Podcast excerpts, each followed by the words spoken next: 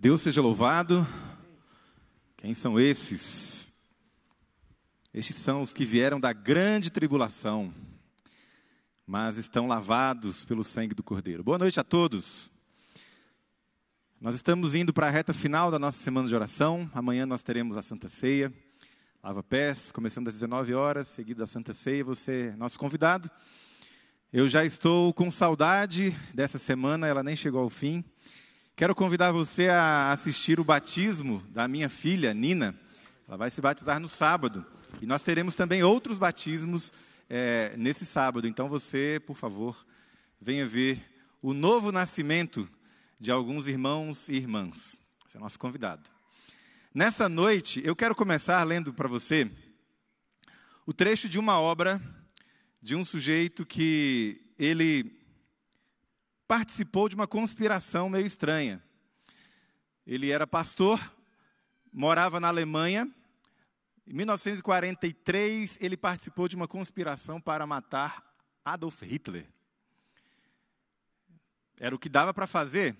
Não pretendo julgá-lo nessa noite. O nome dele é Dietrich Bonhoeffer. E o plano deu errado.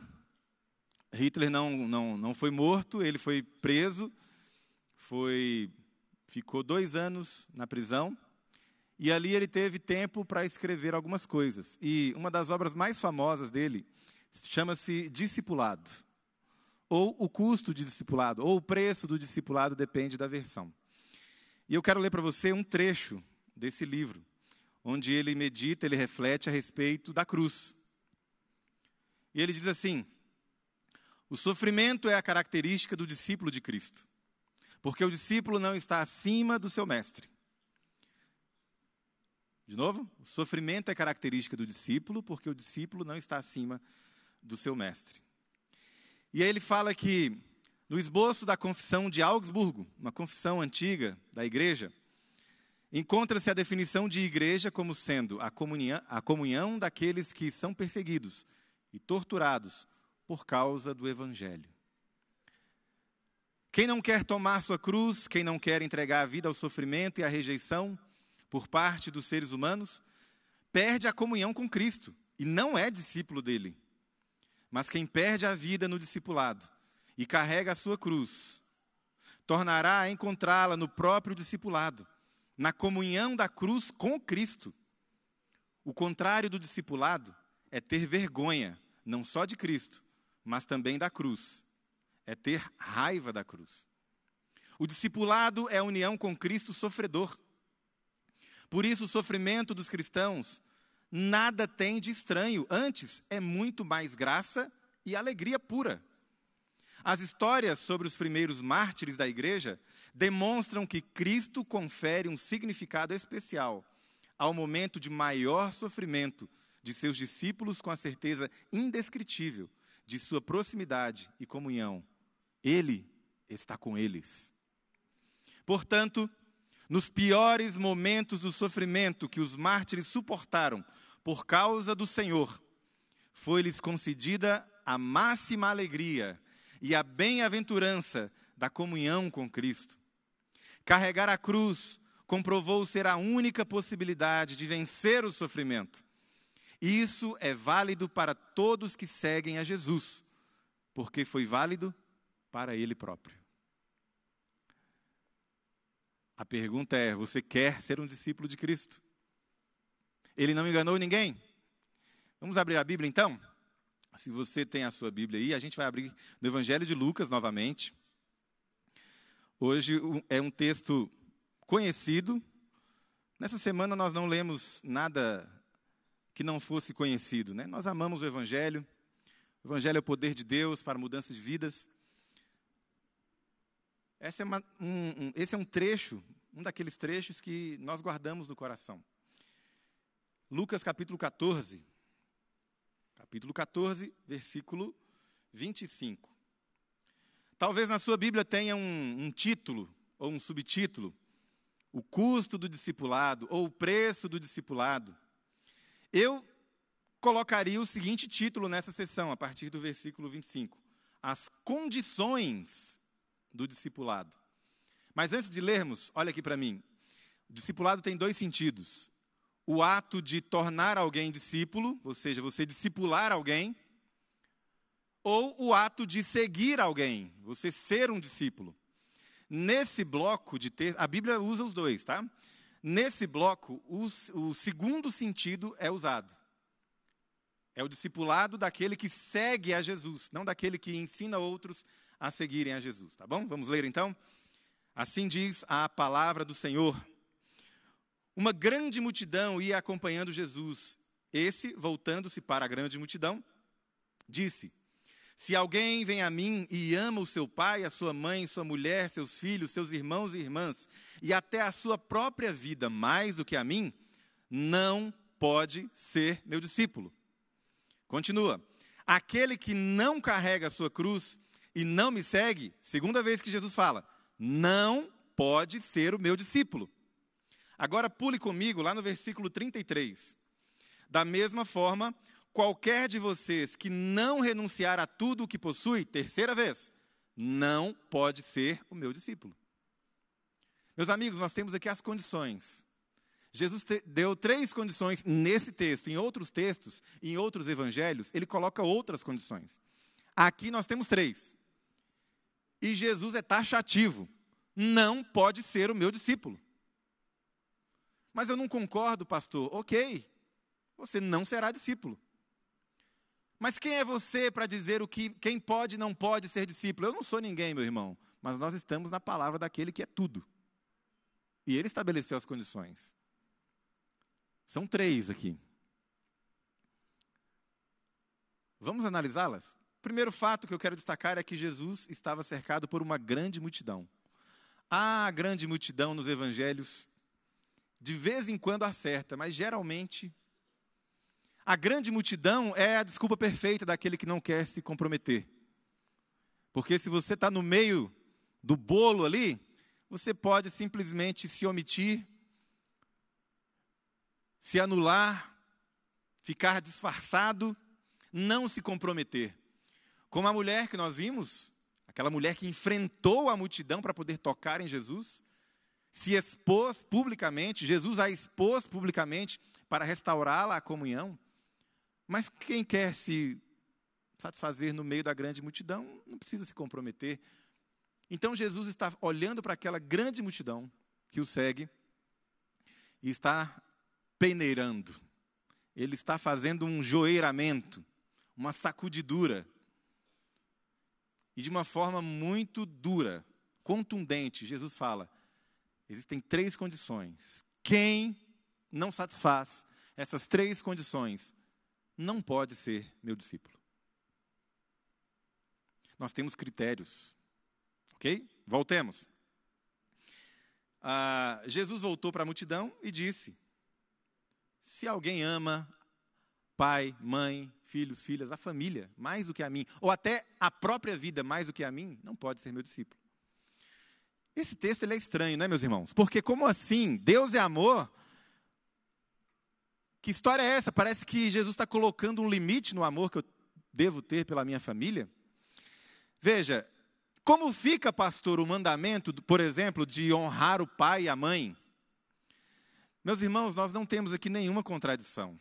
Nenhuma contradição, e você vai entender.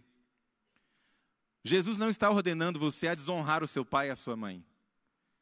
Jesus não está ordenando você a desonrar o compromisso que você fez com o seu cônjuge, a sua esposa, o seu marido, diante das testemunhas de quer na doença, na saúde, na riqueza, na pobreza, ficar juntos até que a morte os separe. Não, Jesus não está contradizendo nada. Na verdade, você vai concordar comigo, ao final do meu argumento, que Jesus está engrandecendo todos esses compromissos. Sabe por quê? Porque se eu amo a minha esposa mais do que a Jesus, preste atenção no argumento. Se eu amo a minha esposa mais do que a Jesus, se a minha vida gira em torno dela, se tudo o que eu faço é pensando nela, acima até mesmo de Deus, ela se torna um ídolo para mim. E ela deixa de ser uma esposa, se torna um ídolo, um Deus com D minúsculo. E os deuses exigem sacrifícios. O Deus verdadeiro se sacrifica. Os deuses exigem sacrifícios. E a minha esposa não vai receber o amor de um marido, ela vai receber o amor de um idólatra, de um adorador. Se eu amo a minha filha de 10 anos, e eu a amo muito profundamente, mas se eu amo a minha filha mais do que tudo, acima de Deus, ela deixa de ser a minha filha, ela passa a ser um ídolo para mim. E ela não recebe a atenção, o carinho e o amor de um pai, ela recebe o amor de um idólatra. Ela não é amada por um pai, mas por um adorador. Vocês já entenderam? Ao dizer assim, ei, ame a Deus sobre todas as coisas, Jesus está garantindo que a minha esposa vai receber o amor de um marido temente a Deus, que vai morrer por ela, se necessário for. Jesus está garantindo que se eu amá-lo acima de todas as coisas, a minha filha vai ter um pai, não um adorador. A minha filha vai receber o amor de um pai genuíno. Os irmãos entenderam? É assim. Amar a Deus sobre todas as coisas coloca todos os amores em seu devido lugar. Coloca todas as coisas em ordem. Não há contradição. Voltemos ao texto. Quem não faz isso não pode ser meu discípulo, disse Jesus. E aquele que não carrega a sua cruz e não me segue não pode ser meu discípulo. Carregar a cruz, meus irmãos. Que coisa difícil. Nós acabamos de ler um texto de um homem, e ele escreveu aquilo ali usando uma prisão como escritório. Não tinha ar-condicionado, não tinha nada. E algum tempo depois de escrever aquilo ali, Dietrich Bonhoeffer foi enforcado em abril de 45, poucas semanas antes da guerra terminar. Ele morreu. Mas ele disse ali, você prestou atenção na leitura? Carregar a cruz não é opcional. Carregar a cruz não é para uma elite. Carregar a cruz não é só para alguns poucos. Jesus disse: se alguém quer ser meu discípulo, meu seguidor, você sabe. Dia a dia faça o quê? Negue-se a. Mas como fazer isso numa época onde a nota tônica é afirme-se, descubra-se, descubra a sua verdade, reafirme quem você é, bata o pé, insista. Eu nasci assim, é assim que eu sou, esse é o meu jeito uma deturpação, porque a Bíblia não, não, pede que você anule quem você é no aspecto de, na, na, na sua formação como ser humano. A Bíblia pede que você não peque, que você deixe de ser rebelde e que você se torne cada dia mais parecido com Jesus no seu caráter.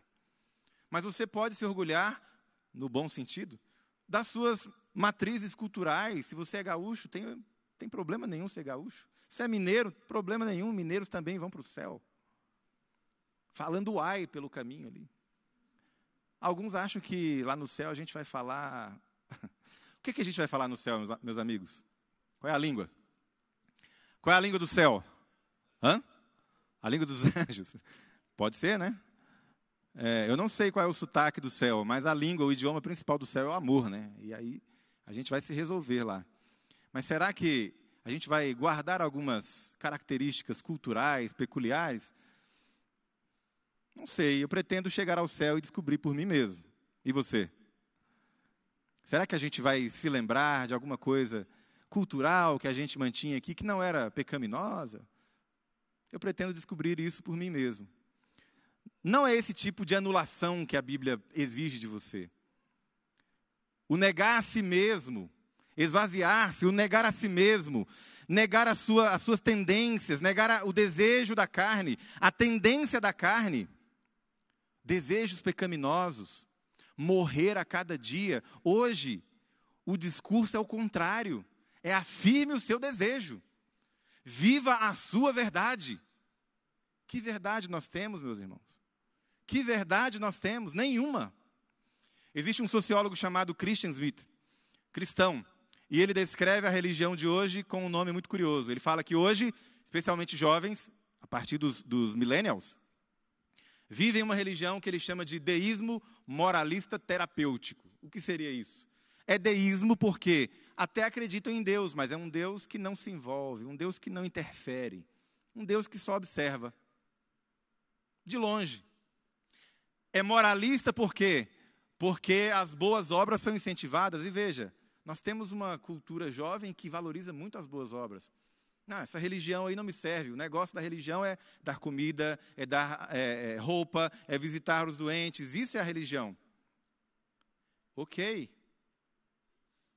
Mas servindo a um Deus deísta, distante, essa não é a verdadeira religião de Tiago.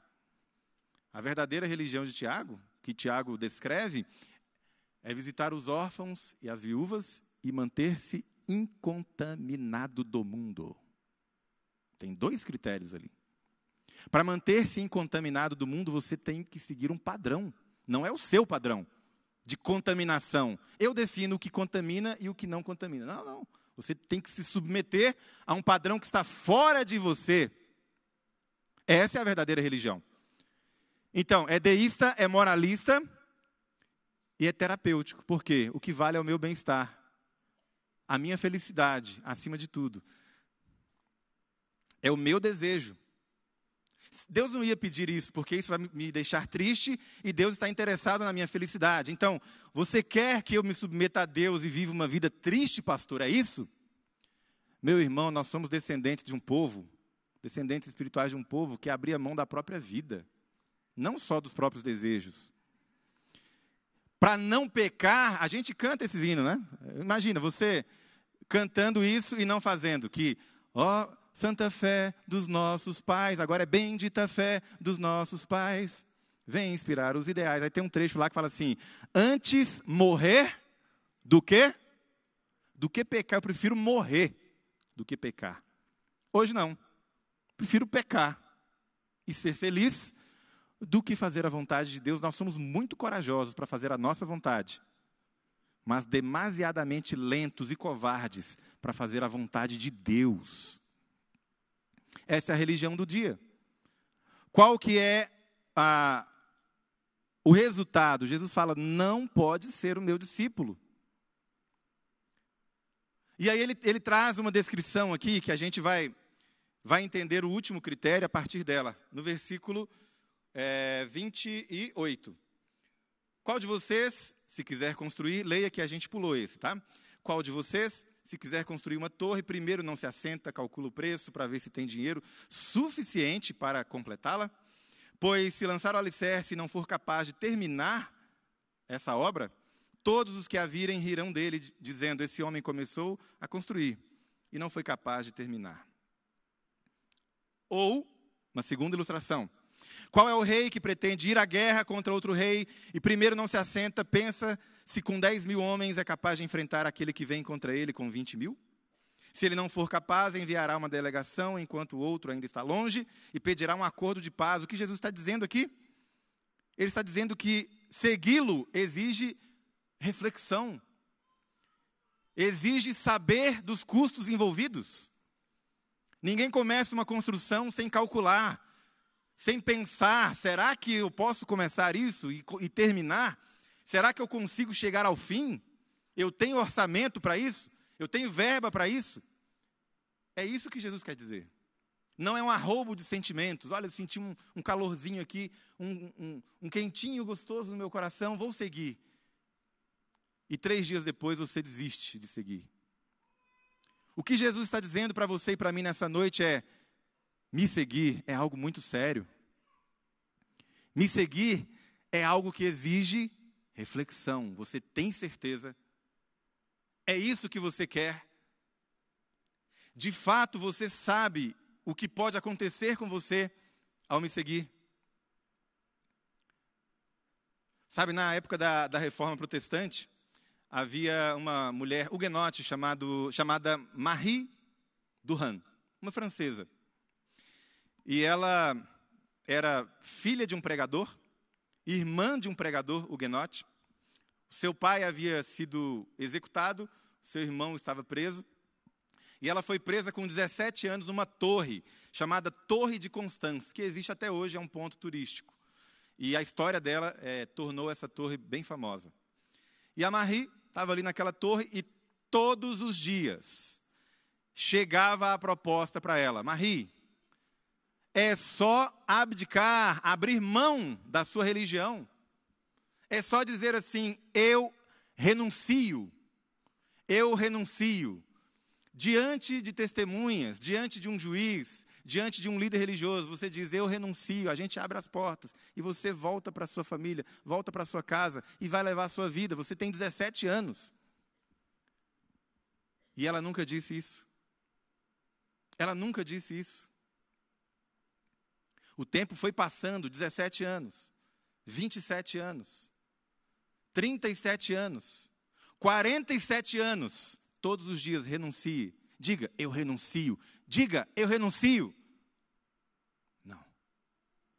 Com 55 anos, ela conseguiu ser solta. Meu querido jovem, faça as contas. Ela foi presa com 17. Ela saiu com 55. E depois que ela saiu, ela só viveu mais oito anos e morreu. Quando você entra nessa torre de Constância, você visita o lugar, é apertado, onde ela ficou a sua vida inteira. Você encontra um buraco assim no piso, que é o duto de ventilação. E na borda desse buraco, de pedra, a borda de pedra, ela com uma agulha ela foi furando, foi furando, foi furando. Ela nunca disse eu renuncio. E ela furando e riscando. Todo dia ela furava e riscava na pedra. Furava e riscava. Ela nunca disse eu renuncio. Ela escreveu na pedra: eu resisto. Marie, 17 anos. Vou colocar palavras na sua boca. Diga assim: eu renuncio. Eu resisto.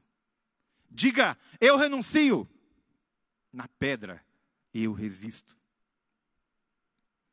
Ah, meus irmãos, não precisa de torre de constância. Para alguns, basta uma oferta de emprego.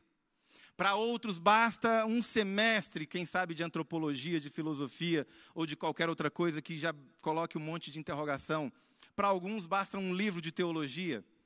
Para outros, basta uma amizade. E a pessoa fala: Ó oh, mundo, o que queres que eu diga? Eu renuncio. Ok, eu renuncio. Seguir a Jesus é coisa séria.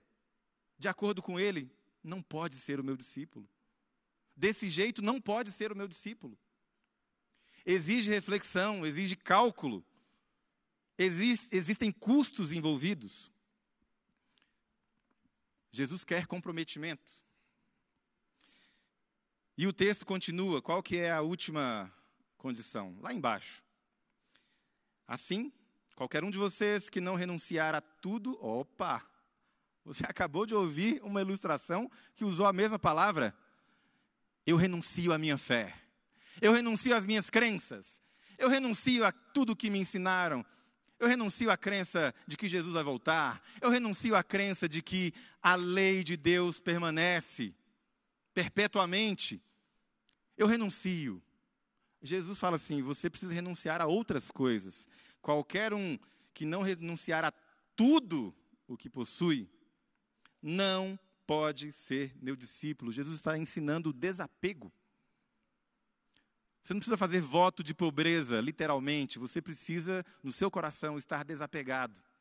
Nada me segura. Se para seguir a Jesus eu devo deixar o peso, o fardo, dos meus bens materiais, da minha reputação, eu renuncio a tudo isso. Se para seguir a Jesus eu devo renunciar aos meus títulos acadêmicos, eu renuncio a tudo isso.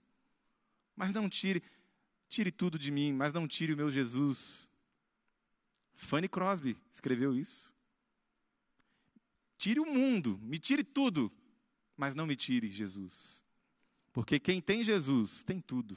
Amém? Quem tem Jesus tem tudo. Ó, deixa eu te contar uma história que eu gosto muito. Eu gosto demais da história. Os alunos já não aguentam mais me ouvir falar de um grupo de protestantes da reforma protestante radical chamado Anabatistas. Eu gosto muito. Tem um livro chamado O Espelho dos Mártires. Não é o livro dos mártires, aquele que eu mostrei, é outro. O Espelho dos Mártires. Eu só encontrei em inglês esse livro, não sei se tem em português. E ele conta as histórias dos anabatistas. Havia uma mulher chamada Maiken, Maiken Vance. Ela tinha dois filhos, um de 15 anos e um pequenininho, é, chamado João. O de 15 anos era Adrien, o pequenininho, chamado João, devia ter uns, uns quatro ou cinco anos. Ela era uma mulher anabatista, uma é, reformadora radical, protestante radical. Só a escritura. Só a escritura, tradição zero. Acreditava no batismo do crente, não no batismo infantil. Então, batismo é coisa de quem tem noção do que está fazendo. E por essa considerada heresia, ela foi presa. E como vários anabatistas da época presos, eles usavam o momento da prisão e da execução como uma oportunidade para pregar. Então ela ficava da prisão convidando pessoas pela janela para assistir a execução dela. Então, a janela da prisão tinha acesso às pessoas que estavam ali fora. Ela falava: oh, vou ser queimada no final de semana que vem. Venha assistir, traga visitas. Como se fosse um evento evangelístico, e seria mesmo. Foi necessário, em algumas situações, os, os acusadores colocarem bandas de música tocando ali para cobrir a voz das pessoas presas que estavam tentando pregar de dentro da prisão. Chegou o dia da execução, ela seria queimada. E ali estava a Maiken, e ela foi falando o tempo todo até chegar lá. E ali estava o seu filho escondido com o seu irmãozinho, pequenininho. Atearam fogo e ela não conseguiu pregar. Ela não conseguiu aproveitar o momento. Porque com um parafuso enorme, parafusaram a língua dela no céu da boca. Ela não conseguiu pregar. Pelo menos não com palavras. Quando começou a pegar fogo, seu filho mais velho desmaiou. E quando ele recobrou o sentido, já tinha acabado a execução. O povo já estava se dispersando. E ele se levanta, o Adrien, observa as cinzas, começa a passar o pé assim, pega um graveto, mexe nas cinzas e ele encontra o parafuso. Ele pega esse parafuso, limpa, coloca no bolso. E ele carrega isso para o resto da sua vida. Porque ele se sentia pequeno, amedrontado. Ele não se sentia corajoso o suficiente para testemunhar de Jesus. Mas sempre que alguém vinha ameaçá-lo, ele segurava aquele parafuso com todas as forças. E as pessoas o ameaçavam: você não deve falar mais sobre isso, pare de pregar. E ele segurava aquele parafuso e perguntava: o que vocês vão fazer comigo? Vocês vão me matar? Vocês acham que eu vou parar de, de falar por causa do medo? o medo não vai me parar, nada vai me parar. Se vocês me matarem, vocês estarão matando um profeta de Deus. Meus irmãos, será que alguém assim cumpre os requisitos para ser um discípulo de Jesus? Sim ou não? Sim ou não? No dia que ela recebeu a sentença, ela escreveu uma carta. Ela escreveu uma carta para o seu filho Adrien o outro era pequenininho demais para entender. E ela escreveu o seguinte: Ó oh, meu querido filho Adrien, embora agora a sua mãe seja tirada de você, lute desde a sua juventude no temor de Deus para que você possa recebê-la novamente, no alto, na nova Jerusalém, onde nunca mais haverá separação. Meu querido filho Adrien, siga como você valoriza sua própria alma porque além disso não há outro caminho para a salvação. Eu te encomendo agora ao Senhor, para que Ele te guarde. Eu confio no Senhor que Ele fará isso, se você o buscar. Você e seu irmão amem-se uns aos outros, todos os dias da sua vida. Abrace João por mim. Abrace João por mim. O Senhor guarde todos vocês, meus queridos filhinhos, Abracem-se, deem um beijo um ao outro para se lembrarem de mim. Adeus, meu filho. Meu querido filho. Não tema o sofrimento. Não é nada comparado ao que permanece para sempre. O Senhor remove todo o medo. Eu não sabia o que fazer. A alegria que eu senti quando me condenaram, filho, foi enorme, inexplicável. Portanto, não deixe de temer a Deus por causa dessa morte passageira, eu não posso expressar a minha gratidão a Deus pela graça que Ele me mostrou. A Deus, mais uma vez, meu querido filho Adrien, seja sempre bom, sempre fiel. Eu lhe peço. Agora eu confio você ao Senhor e escrevo isso após ouvir a minha sentença de morte, pelo testemunho de Jesus Cristo em 5 de outubro de 1573.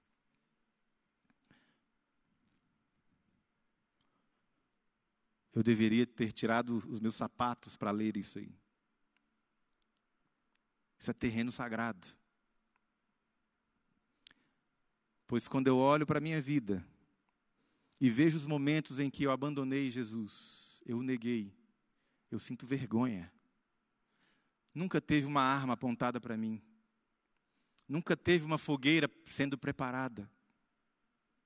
Nunca teve uma masmorra nunca teve um parafuso para prender a minha língua e mesmo assim eu me calei. Será que nessa noite, você, como eu, quer pedir perdão ao Senhor por tantas vezes em que nós renunciamos à fé, envergonhamos a fé, nos calamos em vez de renunciar a tudo e todos e colocá-lo como a coisa mais importante da nossa vida. Esse é um apelo difícil. Eu não quero atender esse apelo sozinho, meu irmão e minha irmã. Será que você entendeu o custo de servir a Jesus? Vamos encerrar? O pessoal da música pode vir aqui. Como é que a gente consegue atingir esse nível, hein? Como é que a gente consegue atingir? Uma vida onde o desejo está acima de tudo, é uma vida que coloca Deus de joelhos, sabe? Uma vida onde os seus planos particulares estão acima de tudo, é uma vida que coloca Deus de joelho diante de você. Uma vida onde as suas tendências, as suas opiniões estão acima de tudo é uma vida que coloca Deus de joelhos diante de você. E uma vida assim, com um Deus diante, ajoelhado diante de mim, não é uma vida que merece ser vivida. Essa não é a religião bíblica. Na religião bíblica, Deus não se dobra. Na religião bíblica, Deus não está flexível para mudar de opiniões, para concordar com você. Desculpe. Essa religião do Deus curvado na minha frente, ajoelhado na minha presença diante das minhas opiniões, dos meus desejos, é a religião que não salva. Eu não estou interessado nessa religião. Eu estou interessado na única, no único caminho, na única religião que salva. É a religião que me dobra e me coloca de joelhos na frente daquele que é o Rei dos Reis e Senhor dos Senhores. É essa que eu quero, meu irmão. Você quer? É essa que você quer? Se você quiser, o Senhor não deixa você sozinho, Ele fala: Ei, se você quiser, eu vou contigo, eu vou carregar o jugo com você, eu carrego o fardo junto com você, eu te dou forças, eu passo no vale com você, mas você que tem que decidir. Se você quiser, Sinalize, ficando em pé, abrindo a sua boca, e nós vamos cantar a respeito daquele que é o amado da nossa, alma, aquele que é a razão da nossa existência, aquele que nos chama para autonegação, autossacrifício e garante que tudo isso vai valer a pena. Se você quer ser um discípulo dele, Cante a Ele nesse momento, em forma de entrega: Senhor, eis-me aqui, eu quero segui-lo.